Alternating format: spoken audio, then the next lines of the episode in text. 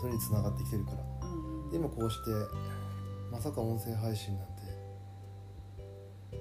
するとも思ってなかったけど今やってるしやりたいって言ってねやってるもんね、もうそこはね結構びっくりやりたいって言いながらなかなか話せないでいるけどいやでももうほらこれはねこんだけ回数こなしてきてねうんなんだかんだでやってるわけよ、そうそううんやってるうん、だんだんと変わってるのは自分でも分かる、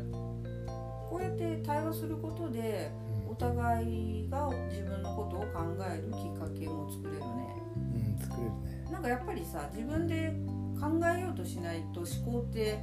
なんだろう思考って別にそんな使わずにただ日常をこなしちゃうっていうことになるけうどんそれはなんか嫌でさうんやっぱりさこう思考したいわけようーん、まあ、思考したいんだあ思考したいというよりかはねどっちかっつうとその、まあ、やっぱりアンテナとかその感覚とかでうんまあ感覚だよねそうそうアンテナはいいのついてると思うから、うんやっぱね自分に必要なこととか情報とかってキャッチしできるような感じがしてうんうてんあの感動することとか好きなこととか、あとん違和感とかうんなんかそういうのって結構感じやすくってそれがあると「なんでだ」とかうん違和感なんかはね「この違和感何?」とかなんでこう思ってるどこでそう感じてるとかさうんうんやっぱ自分と話し合うのねそういう時ね自分と対話をしてであこの根本は原因はこれかなさっきのあの出来事かなとかさとかあの人の表情がどうしてもなんか気になると思ったらあの連絡してみようかなとかうさんうんうんやっぱそのちょっと考える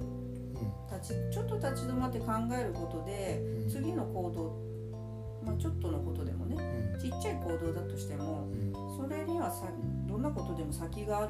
先につながってるなと思って、うん、やっぱ自分のそういう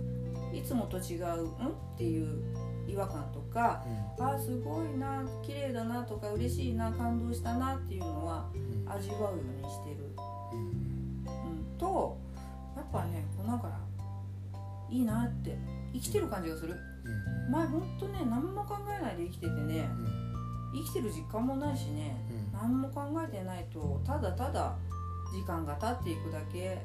ただ日常をこなすだけはねつまんなかった、うん、だからこういうこと知れてよかったなって思う、うん、そでう子だね供たちにもねそういう姿多分見えてるだろうから、